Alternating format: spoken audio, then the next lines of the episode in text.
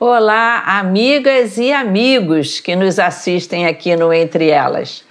O programa tem esse nome, Entre Elas, mas nós temos muitos homens, muitos amigos que já assistem esse programa porque o assunto interessa a todo mundo. E hoje nós vamos falar sobre decepção com igreja. É possível isso? E eu estou recebendo aqui com muita alegria a Elisa Bonfim, Olá. esposa do pastor é, é, Marcelo. Marcelo Bonfim, professora de espanhol, não Isso. é? Nossa irmã muito amada, muito querida, e a pastora Ana Paula, que além de pastora também é professora. Hoje eu estou aqui rodeada de, de professoras. e nós vamos bater um papo. E você, se tiver alguma dúvida aí, vai, vai mandando para gente, vai interagindo, que será um prazer. Então, para começar aqui o nosso bate-papo, a gente precisa pensar um pouquinho o que é igreja, né? Definir é, o que significa igreja. É um assunto até bem controverso entre o público evangélico, mas a, a palavra igreja ela já existia um tempo antes de Jesus. Ela, a palavra eclésia do grego, ela significa assembleia. E havia na Grécia, onde nasceu a democracia, a, a eclésia que era é, a, congregavam ali os cidadãos que tivessem nascido em Atenas, homens com mais de 18 anos que tivessem servido ao exército pelo menos por dois anos, e ali eles iam eleger os magistrados, os outros políticos, e o Senhor Jesus também usou a palavra igreja. A gente chega então a uma conclusão que igreja significa assembleia, ajuntamento. Vamos ver por que, que isso tem dado alguns probleminhas entre as pessoas. Pastora Ana Paula, existe isso mesmo de decepção com a igreja ou na realidade é a Constituição, é com as pessoas? Como é que, que funciona isso na cabeça das pessoas? Você que tem aconselhado tantos jovens e adultos, o que o povo te diz?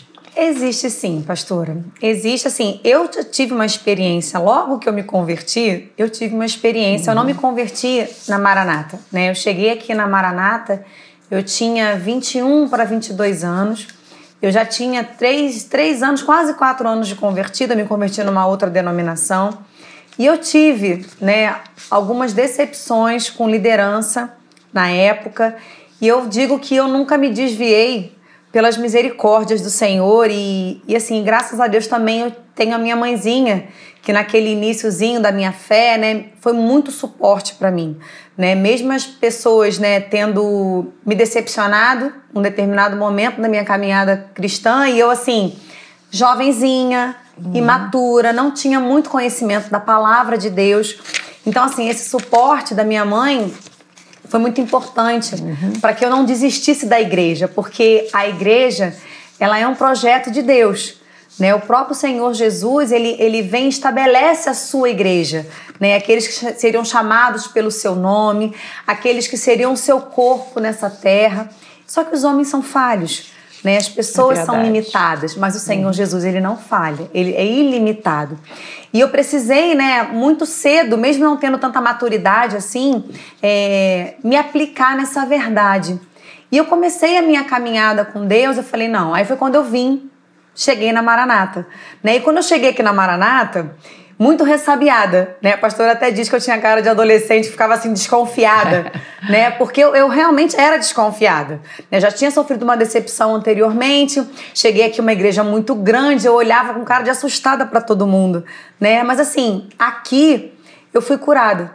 Eu fui curada porque eu percebi que a igreja se submetia aos seus líderes por amor não era uma coisa imposta, não era, não era uma coisa cobrada. Um né? Despotismo. Exatamente. Eu fui curada e, assim, aos poucos eu fui me envolvendo novamente com a igreja, fui buscando servir no ministério e Jesus foi me restaurando. Mas, assim, partiu de uma decisão, primeiramente minha, de não abrir mão de fazer parte da igreja, porque assim, individualmente, nós não somos a igreja, nós somos igreja nessa coletividade, nessa verdade. reunião né, dos santos, nessa comunhão dos, dos que servem a Jesus Cristo. Então, quando eu me dispus a permanecer na minha decisão por Cristo, independente dos erros ou dos acertos de homens que eu sei que são referenciais.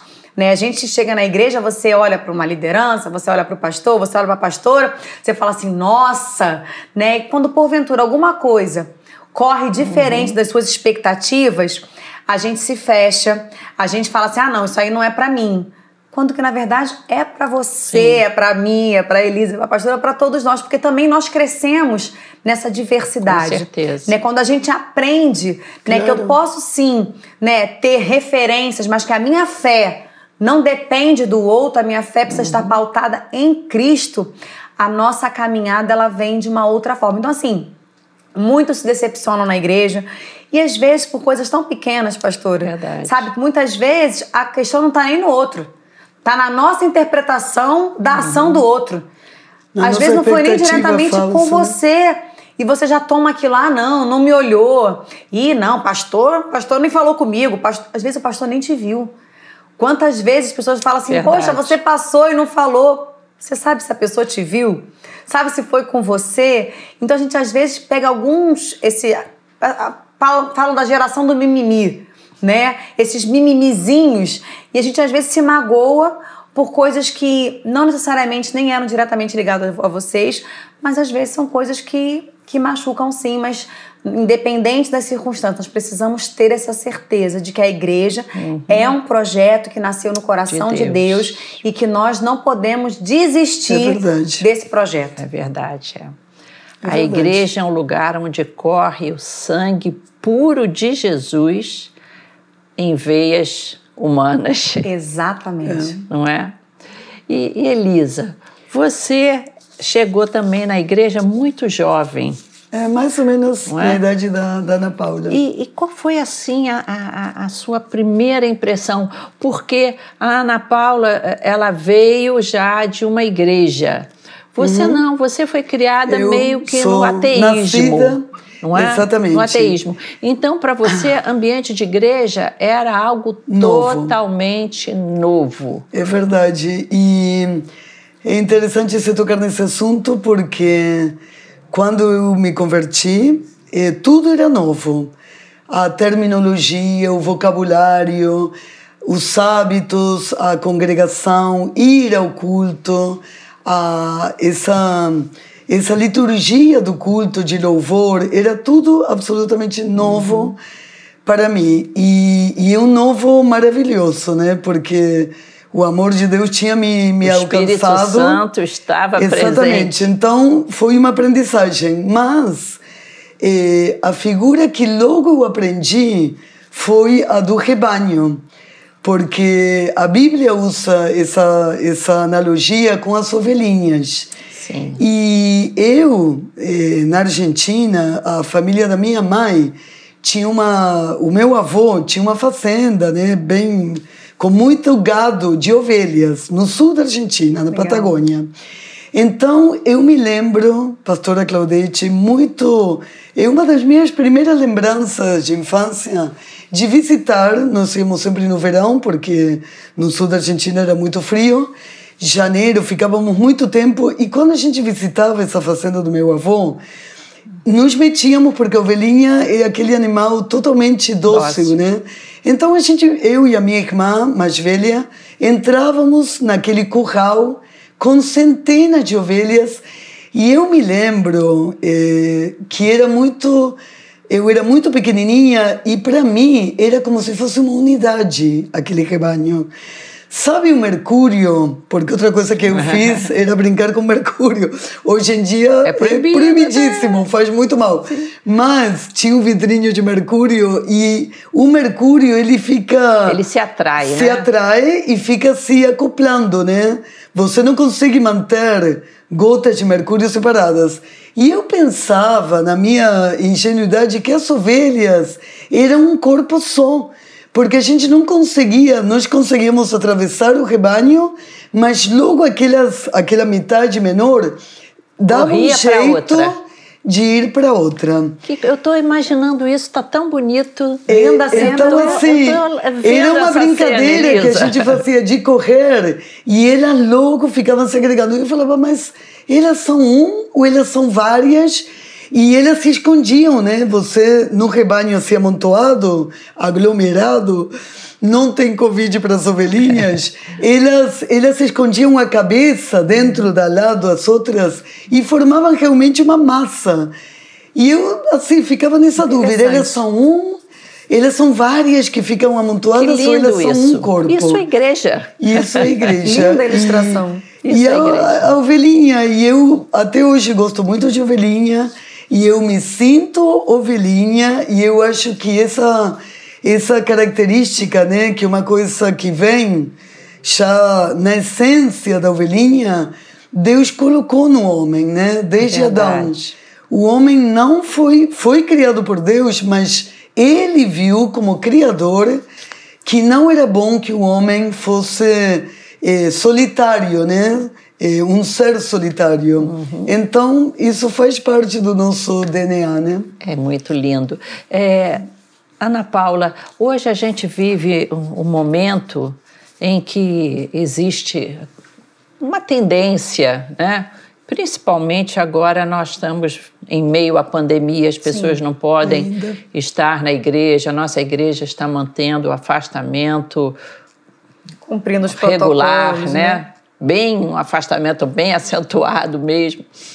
E mas antes mesmo dessa Covid, a gente via um tipo de pessoa que se dizia evangélico ou que se dizia cristão, mas que tem assim uma certa resistência a estar junto, é aquela velha conversa. Ah, o Senhor Deus está em todo lugar. Então, aonde eu estou É é, a igreja. igreja. Qual é a refutação que a gente tem bíblica para essa turma, né? Que em vez de ser ovelhinha, está preferindo aí ser um, um animalzinho solitário. Ovelhinha solitária. Não né? quer se juntar com as outras, né? Eu não sei, existe um, um- um dos grupos dos felinos, né? É, o vejo- lobo, né? A hiena. Não, o lobo ainda anda com a matilha e tal, tudo mas bem. ele se separa, mas né? existe um, um tipo de animal entre os felinos, eu não lembro bem qual é, se é o puma, lá até tem na, na Argentina, que ele só anda sozinho. É. São mais Não é? solitários, né? O que, que será que passa Pastor, eu lembro assim, nesse né? coração o- desse povo? O autor da carta aos Hebreus, ele, ele já fazia essa, essa exortação, né? Não deixando de congregar como é de costume de alguns. Então, assim, essa, esse movimento né, de, de não congregar, de servir ao Senhor. Ah, vou servir a Deus na minha casa. Não é de Claro, hoje, né? Todos nós servimos a Deus na nossa casa, porque é, a gente não serve a Deus só quando a gente se reúne. A gente serve a Deus em todos os lugares Sim. que nós estamos, a começar pela nossa casa, né? Porque não adianta também você vir à igreja, né, para você cultuar a Deus se você não cultua a Deus no seu dia a dia. Sim. Porque o tempo que a gente passa na igreja, ele é bem inferior aos demais tempos que a gente aplica ao longo da semana. É, até o teu trabalho secular. A gente serve a Deus no trabalho, a gente serve a Deus na família, a gente serve a Deus na faculdade, a gente Uhum. serve a Deus em todos os lugares que nós temos acesso, porque a nossa vida é para serviço do Senhor, né? Para que a gente seja igreja, próximo, né? né? Fa- Fazendo parte deste, desta congregação que compartilha dessa Uhum. vida que recebeu do seu Senhor. Então a gente compartilha em tudo quanto é lugar. Mas assim, esse já era um movimento, acredito eu, né, comum naquele contexto para o autor da carta aos Hebreus estar vindo com essa exortação Exortar. ao povo, olha, não deixem de congregar.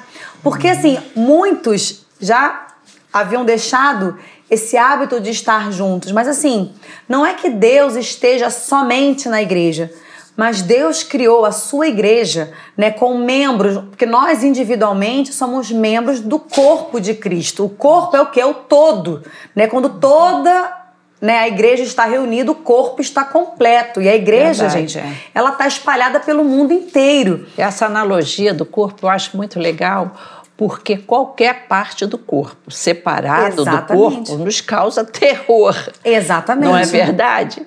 Eu, Não, e- incompleta, e, não né? subsiste. Sim, eu costumo solta. até lembrar da mão, né, da família Adams. Quem lembra, né, aquela mão que ficava na mesinha assim. verdade. É, uma coisa assim meio asquerosa. E então é, não é normal Não é saudável. quando a né, gente pastor? pensa, né, Não na é igreja saudável. como Não é natural, Quando né? a gente entende, né? O apóstolo Paulo usa muito essa figura do corpo, né? Exatamente para exemplificar essa interdependência entre os membros. E a diferença. Exatamente. Assim, é? o dedinho, né, ele não é igual, né, à orelha ou ao antebraço, mas assim, todas as partes são de fundamental São importância. Tem parte que a gente nem dá muita importância para ela, mas se você tiver uma cutículazinha encravada num dedo mindinho, É gente, primeiro que ele dá aquela inchadinha, né? E depois aquele bichinho fica latejando, ali, você fala assim, gente, uma coisa tão pequenininha, mas incomoda, porque é assim, porque o corpo todo ele precisa estar em harmonia e um depende do outro. Por mais distante que a mão esteja do pé, né, pela organização do corpo, eles são interdependentes. Então, assim, a gente precisa compreender que se é uma orientação bíblica, não é uma Precisa coisa desnecessária. Tudo É que está na. Bíblia, a palavra já nos ensina, né, que toda a escritura ela é apta para ensino. Então, assim, Uhum. se está na Bíblia que nós não devemos deixar de congregar, é porque existe uma importância crucial nesse congregar. E há É poder. verdade. Isso que eu ia falar agora. Eu lembro Há poder. daquele versículo E que toda Santa né? Ceia, o pastor Paulo, ele recita junto com a igreja, né, no momento da celebração da Santa Ceia, né, que está em 1 João, no capítulo 1, no verso 7.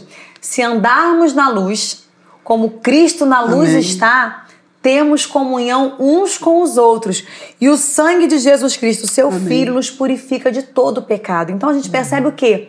Há poder na comunhão da igreja. Com certeza. E quando os membros deste corpo eles, eles andam em comunhão, eles estão andando na luz de Cristo. Ou seja, se nós não Uhum. estamos andando em comunhão, complete o raciocínio. Né? Porque assim, é, uma verdade. dimensão de, de, de poder de Deus né? totalmente direcionada para essa comunhão dos membros do seu corpo. Com certeza. E embora a, a gente entenda essa, esse conceito de igreja local, de estar junto, é, se fala muito da universalidade Da igreja com I da igreja. né? Sim. E aí eu venho lembrar de você outra vez, Elisa. eu lembro que logo você Que teve o converti. encontro com Jesus, você precisou ir para a Argentina, É, é? na verdade eu ainda morava na Argentina. Eu estava aqui de férias, né? Uhum. De férias, eh, de menina apaixonada pelo namorado. Sim. E quando o Marcelo tinha férias, corria para lá. E quando eu tinha férias, corria para cá. Era a minha vez, tinha, eh, estava de férias.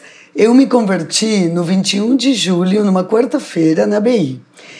Fui na igreja o dia da minha conversão, nesse culto, no domingo seguinte, e viajei de volta, porque já tinha passagem, na terça-feira. Então eu tive um culto e meio, digamos assim, porque chegamos atrasados na BI, quase que não pudemos ir, e voltei para a Argentina, para um lar eh, totalmente desigrejado, desinteressado das coisas do evangelho e tal.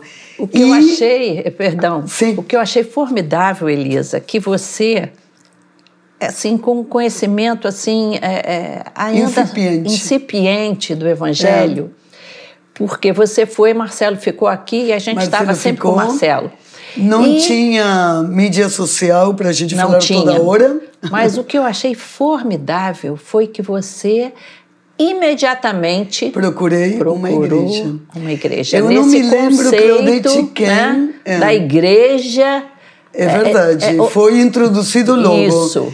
Porque eu acho que foi até o presbítero Joaquim, presbítero, né? Uhum. O- Hoje seria diácono. Eh, Joaquim, eu me lembro que alguém, mas eu tenho quase certeza que foi ele, e ele falou para mim: Olha, você vai voltar, oraram né, por mim e tudo, procura logo uma igreja cristã. Eu tem que fazer isso. E eu sentia, né, que Guardou a aquele informação, né? abracinho, captei a informação. E procurei, olha só, nas páginas amarelas. Uhum. Imagina, né? Porque não tinha. Uma jovem hoje nem sabe o que, é páginas amarelas. Páginas amarelas, aquele livro telefônico, aquele catálogo. É, hoje em dia seria doutor é Google, Google, Google. Mas Joga lá no Google. Yellow Page, que é internacional, por sinal. Todo país tem a sua Yellow Page. Tinha. E aí, bom, igreja, igreja, a palavra é muito parecida em espanhol. Eu fui parar numa que, bom, nem vale a pena contar, mas eu falei, não, aqui não tem nada a ver com o que eu acho que eu tenho que procurar. Pegando um ônibus, voltando dessa experiência, sentei e do meu lado entrou né, um senhor com terno e gravata, porque naquela época, isso tem quase sim, 40 sim. anos, tinha aquela formalidade toda né, para ir a, aos cultos.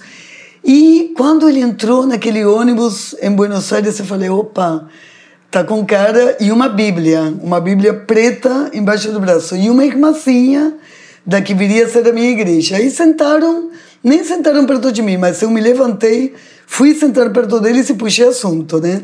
O que não é, nunca foi difícil para mim. Ah, e aí eles me, me acolheram e essa passou a ser a minha Sua primeira igreja. igreja, não digo. A primeira foi a Maranata, que uhum. foi onde Jesus me encontrou.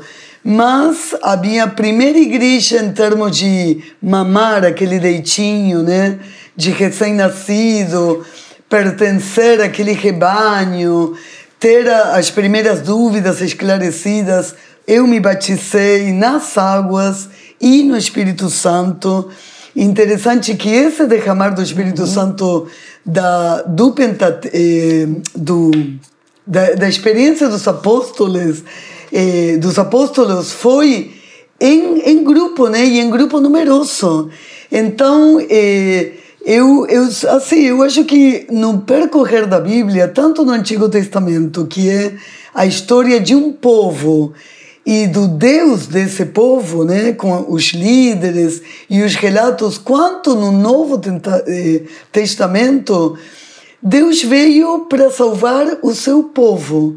Então, não salvar assim indivíduos, né? Claro que seu povo está formado uhum. por indivíduos, mas a ideia de rebanho, de povo, está muito clara, né, ao longo da, da Bíblia, né? É interessante que o credo dos apóstolos, eles dizem, é, é, né? creio na igreja, na igreja, universal. Essa claro. igreja é, é, que está espalhada em todo o mundo. E o interessante é que aonde formos, tem, temos vamos encontrar uma pessoa que ama Jesus como nós e existe imediatamente uma afinidade. Uma necessidade, né? É, é? um elo. Então, né? como é importante existir essa igreja, esse convívio com a igreja e você se sentiu amada, se sentiu acolhida. Parte. A Elisa é? falou é uma coisa ali que eu achei muito interessante, pastora, que ela fala assim que ela foi acolhida. Uhum. Né? Eu ah, acho que a igreja sim. tem, tem essa esse, função. Esse, esse, esse perfil de acolhimento. Né? Tem Porque que ter, eu, né? Sim, é. de uma forma geral tem, tem né? E eu me lembro claro. que quando eu cheguei aqui na Maranata, é, eu frequentava os cultos, mas assim, eu era muito ressabiada, né? Eu vinha muito desconfiada. Mas eu vinha para os cultos. Eu vinha para os cultos, até para culto jovem. E aí eu saía assim, cinco minutinhos antes do culto acabar, para ninguém falar comigo. Eu falava assim, eu... Doideira, Você né? fugia né? do acolhimento. Porque eu sabia que eu tinha que estar na igreja. Mas eu não queria muito envolvimento. Claro, entendeu? Eu falei, eu vou para a igreja, porque Jesus eh, fundou a igreja, eu não posso desistir da igreja, mas eu também não quero muito convívio com o povo da igreja. Aí eu vinha para os cultos, aí eu esperava cinco minutinhos antes do culto acabar, metia o pé. Só que eu tinha uma amiga, que depois se tornou uma grande amiga minha, a Alessandra, ela me esperava na porta do culto. Aí eu falava, meu Deus, como é que eu vou sair se aquela moça já tá naquela porta? Aí eu ficava, aí eu falei, dez minutos mais cedo. Antes de, dos cinco, eu vou sair às dez. Pastora, ela me cercava. Ela não desistiu até ela me envolver no, no, no, no meio da juventude, sabe? Depois a gente acabou desenvolvendo uma amizade, assim, e eu sou grata a Deus pela vida dela. Porque Você... ela não desistiu de me, de me acolher, uhum. de me apresentar aos demais jovens. E ali eu fui me envolvendo, passei a fazer parte do ministério, e assim foi. Você achou que isso te ajudou a criar raízes? Muito, pastora, muito. Porque assim, como eu estava ferida e machucada por conta de uma outra, uma decepção numa outra denominação, assim, né? A gente é difícil você não projetar. Né? É difícil você não ficar desconfiado. Por mais que você saiba assim que a igreja, né, é um projeto de Deus, você fica, você está ferido, você está é, machucado. Mas acontece que ali a culpa, nesses casos, a culpa não é de Deus. Não, claro. eu sabia que não era do Senhor. existe o ser humano. Mas quando a gente está ferido, erros. a gente fica sensível. É. Né? Então, assim, eu, eu vinha para a igreja, mas eu tinha, assim, sempre desconfiada de alguma um coisa. Um pé atrás. Né? E essa minha amiga, assim, eu entendo que ela foi usada por Deus nesse acolhimento. Porque Deus sabia que eu precisava ser acolhida, uhum. ser tratada, ser recebida. Né? E aconteceu isso comigo. Né? Ela me acolheu, ela me apresentou para os jovens, assim, ela percebeu que eu saía mais cedo. Ela ia para a porta me esperar. Só tinha uma porta funcionando, eu falei, meu Deus, por onde que eu vou sair agora? Se ela eu... me cerca na saída, vou, vou por onde agora? Não sei voar? Eu Vai creio, complicado, né? Eu, eu creio que é muito importante não criar. Parece uma coisa dura de dizer, mas eh, eu também, eh, logo em seguida, depois a gente se casou, eu, eu vim morar no Rio e teve um escândalo muito grande com um líder muito conhecido, de muita relevância, e, assim, no meio evangélico. E eu me lembro que eu falei, até essa pessoa que eu considerava, eu admirava, todos admiravam a sua pregação e tudo, e caiu e caiu assim feio em adultério, em mentira, em dupla vida, enfim foi feio. E eu me lembro que eu logo entendi e guardei isso muito claro para mim. Olha, Elisa, porque o que é a decepção? É uma combinação da surpresa, alguma coisa vinda de quem você não espera, no caso um líder, né? As expectativas Sim. que você Exatamente. tinha, né? E a pena, é um sentimento de uma mistura muito ruim, de surpresa e de pena de lamentação. É um sentimento doloroso, ruim. E essa decepção, eu virou logo um aprendizado para mim, uma lição. E eu me lembro de eu falando comigo mesma: olha, Elisa, se você colocar expectativas nos homens, seja quais forem estes homens, reverendo pastor, eh, pastor apóstolo, bispo, eh, semideus, você vai eh, se decepcionar e você vai acabar entrando em conflito com essa decepção. Então, coloca todas as expectativas no Senhor Jesus, Sim. porque Ele não decepciona. Isso a gente. A não... esperança não nos decepciona. É verdade. E o Deus da esperança não nos decepciona. Homem pode que sim, pode que não. É, é um pouco ruim dizer isso porque não é para a gente não confiar no próximo. A gente renova a confiança, Sim. Renova a nossa admiração. Eu admiro, posso falar centenas de pessoas que eu admiro, a quem agradeço imensamente, que foram líderes, foram espelhos para mim e são até hoje inclusive meu marido, entre outros, uhum. Pastor Paulo, pastoras aqui presentes. Posso enumerar muitas pessoas que eu admiro. Mas a criação de expectativas é um caminho perigoso. É verdade. E assim, quando você estava falando isso, é importante a gente também destacar que quando a gente abraça né, a, a fé em Jesus Cristo, que você entrega a sua vida para Ele, que você né, recebe essa identidade de cristão, as pessoas passam a olhar para nós de uma outra maneira. Esperam mais de você. Com certeza. Exatamente, porque eu sempre falo assim, a igreja não é um local né, de reunião de pessoas perfeitas mas é um local de reunião, ou deveria ser, de pessoas em processo de aperfeiçoamento. O próprio Jesus que disse que veio isso. para os doentes. Exatamente. Né? Então, assim, a gente entra num processo de transformação. E muitas vezes, né, pode ser que em algum momento, esse, em, em meio a esses processos, talvez às vezes né, não saia a palavra do, da, né, do jeito que você gostaria que fosse, porque todos nós, gente, estamos sendo transformados. Só que as pessoas olham para a gente, né, para os cristãos, e espera ver algo diferente. E até quando a gente erra, a postura também precisa ser diferente. Do tipo, eu errei. Você de me perdoa. De se você souber que alguém se magoou com você, a humildade de ir atrás e de pedir perdão, porque nós erramos.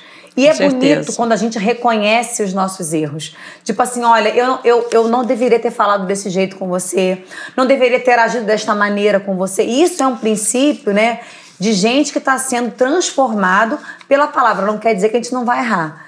Mas também, quando errar, a gente sabe que a gente Ter deve, em humildade, né? Se arrepender, buscar a pessoa né, que sofreu algum dano, que ficou magoado e pedir perdão para que a gente cresça como corpo, né? Porque um vai é sendo aperfeiçoado no com relacionamento certeza. com é o outro. Nesse gente, relacionamento que vai, a gente vai se lapidando, né? Exatamente. Sabe por quê, pastor? A gente, a Criando gente começa casquinha, né? a ser mais, a gente é. começa a praticar mais a misericórdia. Com certeza. Jesus tem esse olhar de misericórdia conosco, mas ele também deseja que a gente tenha uns para com os outros. Lugar para você praticar o perdão. Exatamente por isso que igreja também é família, porque como, assim como a gente pratica o perdão em família, deve praticar. Sim, deve praticar. A gente também precisa praticar isso na igreja. Agora, uma coisa interessante que eu acho fundamental na igreja, que me encantou desde que eu cheguei na igreja, é a parte do ensino. E eu creio que esse movimento de falar mal da igreja, de ser um desigrejado, de ah, eu assisto em casa e agora então com a internet você tem muitas possibilidades, você escuta o fulano, o pastor A, escuta o pastor B, escuta o pastor C, você pega informação de todo lado e com isso você acaba não vindo à igreja para um estudo bíblico sistemático, um estudo bíblico com pessoas que vão esclarecer as suas dúvidas. Você vai escutar alguma coisa que você não vai entender, mas tem alguém ali que sabe mais do que você. Você está chegando, aquela pessoa vai esclarecer isso. Então, eu vejo a, a, essa ideia de, de combater a igreja, eu vejo como algo satânico. É como se você quiser se formar agora profissionais, médicos, engenheiros, tudo pela internet e não houvesse mais a aula pres presencial, base, né? a aula presencial, a troca de conhecimentos entre as pessoas, que eu acho que é uma, uma grande herança da humanidade. Vocês são professoras. Sim. Uhum. Para mim, a grande herança da, da humanidade é o ensino. O conhecimento. A transmissão do conhecimento. É o transmitir o conhecimento. Então, tudo bem, estamos em tempo de pandemia, a gente entende você em casa, viu, meu querido irmão? Sim. A gente entende que você esteja em casa, mas a gente também entende que você está louco. Que é temporário. Né? Você está louca minha querida, que para voltar a ter comunhão, né? Para ter cheiro de ovelha. É, é Mas a igreja não pode deixar de ter a sua função de ensino presencial. Foi algo que transformou a minha vida. É, essa questão agora do remoto, né, que a pandemia trouxe essa realidade pra gente, né? E assim, foi uma realidade que caiu no nosso colo de um dia para o outro. Né? O nosso próprio sistema de ensino não estava preparado para isso. A gente foi se adaptando né, dentro de uma demanda que surgiu de uma hora para outra. Mas isso não, não substitui né, a, a, relevância do presencial. E do debate, o que eu acho fantástico no ensino. também, né, pastora? Não, o ensino, é troca, né? ele pressupõe aquele debate com nível quando eu falo aqui, o debate não é, não é a briga. Sim, não é a discussão. Essa troca, é, né? É a discussão. É. O compartilhar. É? é o professor que enxerga alguma coisa e ele mostra para você e você enxerga outra. Olha, eu também vi Através isso. da pergunta é, de um é, aluno gente, vem um eu novo... acho esse ambi o ambiente de aprendizado... É algo fantástico. E é um lugar que você pode ter isso sobre a palavra de Deus. Com certeza. É na igreja. Com certeza. E assim, esse tempo que a gente está passando agora, todo mundo, né, de uma forma geral, está é, tá ansiando pelo retorno à nossa antiga ah, normalidade. Eu não sei até que ponto a gente retorna ao nosso antigo normal. Mas como é Mas... bom quando a gente tem a oportunidade de, de, de conviver né, com os nossos pares e estar tá perto das pessoas que a gente gosta de conversar. E como é importante isso. Estava falando para os jovens ontem dando, dando aula. Falei, gente, é bom que a gente tenha amizades assim com pessoas que, que comunicam de objetivos conosco. Porque assim, se você é um jovem cristão que você quer servir a Jesus, gente, seja amigo de pessoas que queiram andar com Jesus, porque ele vai te ajudar porque um ajuda o outro. Porque assim, se eu ando com a Elisa, tenho o mesmo objetivo que a Elisa, o dia que a Elisa estiver um pouquinho mais desanimada, Junta eu falei, não, Elisa, vamos né? junto. Eu vou contigo. Não, a gente vai chegar, a gente vai conseguir, uhum. porque um dá força pro outro. Quando a gente está mais isolado, a gente fica muito mais vulnerável. Pegando essa ilustração, que eu amo ovelha também, né? Dessas ovelhinhas, vocês tentavam né, passear pelo meio delas, ou seja, é, a brincadeira era separar elas. A brincadeira é, era separar claro, elas, claro. né? Só que assim, elas se juntavam. Né? Então, assim, elas se fortaleciam quando elas estavam juntas. E aí vocês não conseguiam passar no meio delas. Isso, assim, eu tava te ouvindo, eu fiquei pensando assim: existe também uma disfarçada brincadeira. Que aí não é de crianças querer separar o rebanho do Senhor, de querer afastar, é de querer se infiltrar no meio. Para quê? Para trazer dano. Ali era uma brincadeira. Só que quando a gente está mais isolado, nós somos presas mais fácil, a gente está vulnerável emocionalmente você fica carente, você não tem ninguém para te animar, para te dar força, para te acolher, para uhum. te dar suporte quando você tá mal. E assim, e a igreja, ela tem esse, esse, esse uhum. papel, né? É Quantos de nós, se a gente fosse perguntar, nós aqui, vocês que estão aí nos assistindo, Quantos não foram já amparados e suportados pela igreja? Com certeza. Com pela... certeza. Gente, eu tenho Inclusive uma... nós, Muitas pastores. Vezes. Pastora, claro. assim, não eu é? perdi o meu irmão, eu, meu irmão mais velho, eu perdi em 2018. Gente, a igreja nos carregou no colo. Nos carregou no colo. Eu lembro até hoje, assim, tinham dois irmãos, eles iam todo dia no hospital. Na hora da visita do CTI, eles não podiam entrar.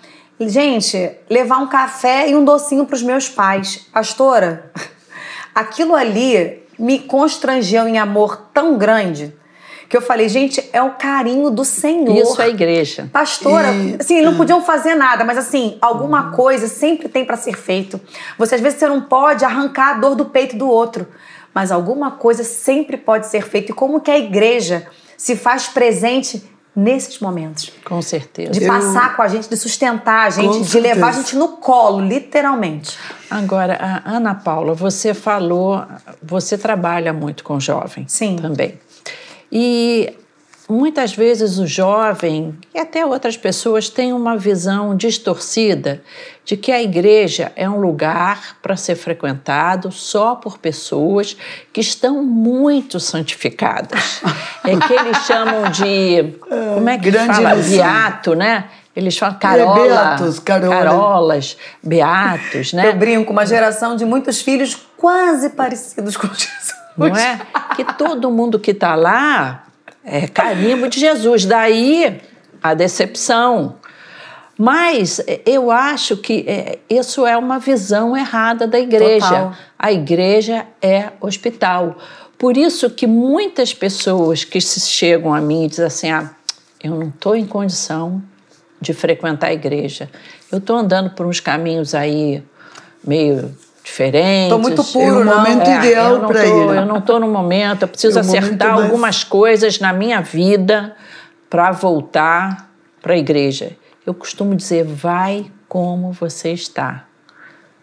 É Vá verdade. do jeito que você está. Exatamente. A, os pecadores chegavam a Jesus como eles estavam. E ele recebia essas pessoas com misericórdia. É Quem tinha dificuldade eram os fariseus, os que se achavam santos demais, que se aproximavam de Jesus para querer é, é, é, mudar a visão de reino do Senhor. Sim. Mas os pecadores encontravam ensinamento, cura.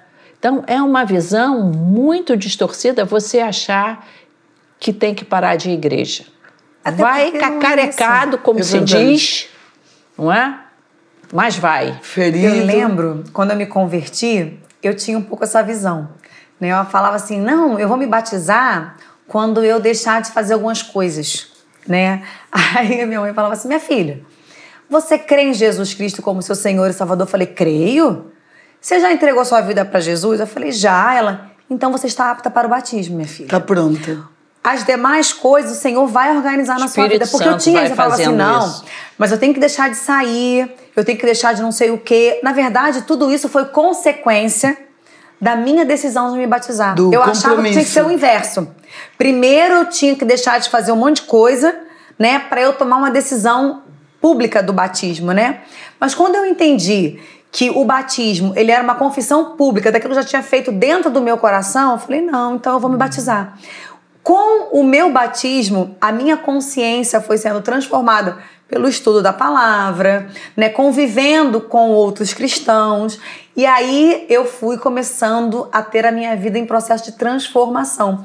Mas muitos pensam isso também, É pastora. Mas na verdade, assim, não é que nós somos santarrões, muito pelo contrário. A igreja é uma comunidade né, de, De pessoas que se reúnem com a humanos. certeza de que precisam demais de Jesus Cristo.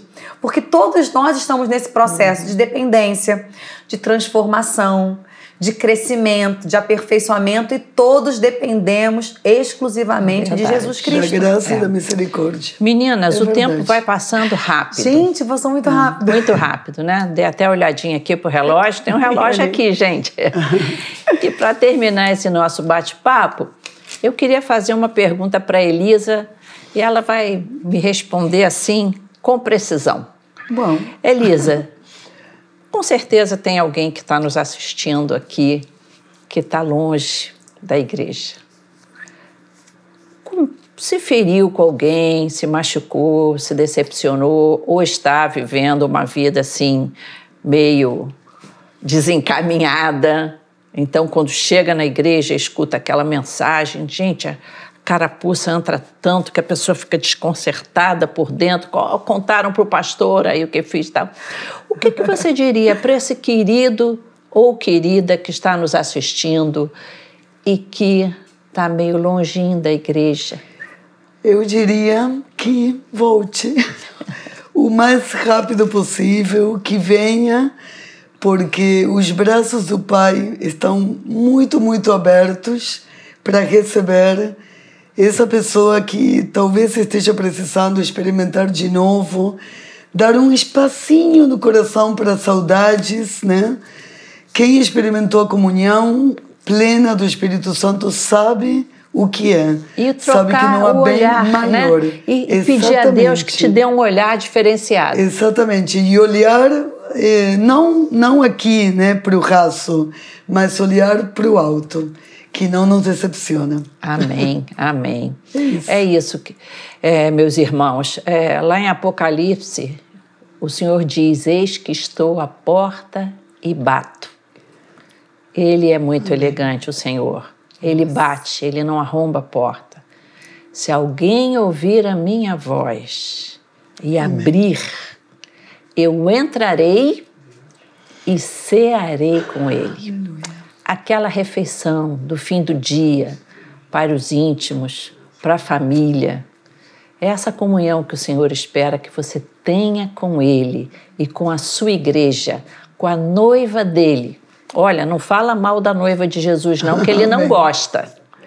Venha, venha estar conosco. Se você já pode, venha estar. Se você não pode, queridos, nós entendemos perfeitamente. Eu sei que você está aí na sua casa seu coração está conosco aqui na, na igreja. Eu sei que você tem sido fiel nas suas ofertas, os seus dízimos. Nós te agradecemos por isso, porque a igreja está conseguindo continuar, fazer esses programas todos por causa da sua fidelidade. Você depois vai ver aí as contas, como você pode fazer essa sua oferta, mas não deixe de amar a comunhão. Nós aguardamos que muito em breve a gente vai poder ser como esse rebanho de ovelhinhas que a Elisa falou. Fiquem com Deus, que Deus abençoe vocês e que vocês possam amar profundamente a igreja do nosso Senhor e Salvador, Amém. Jesus Cristo.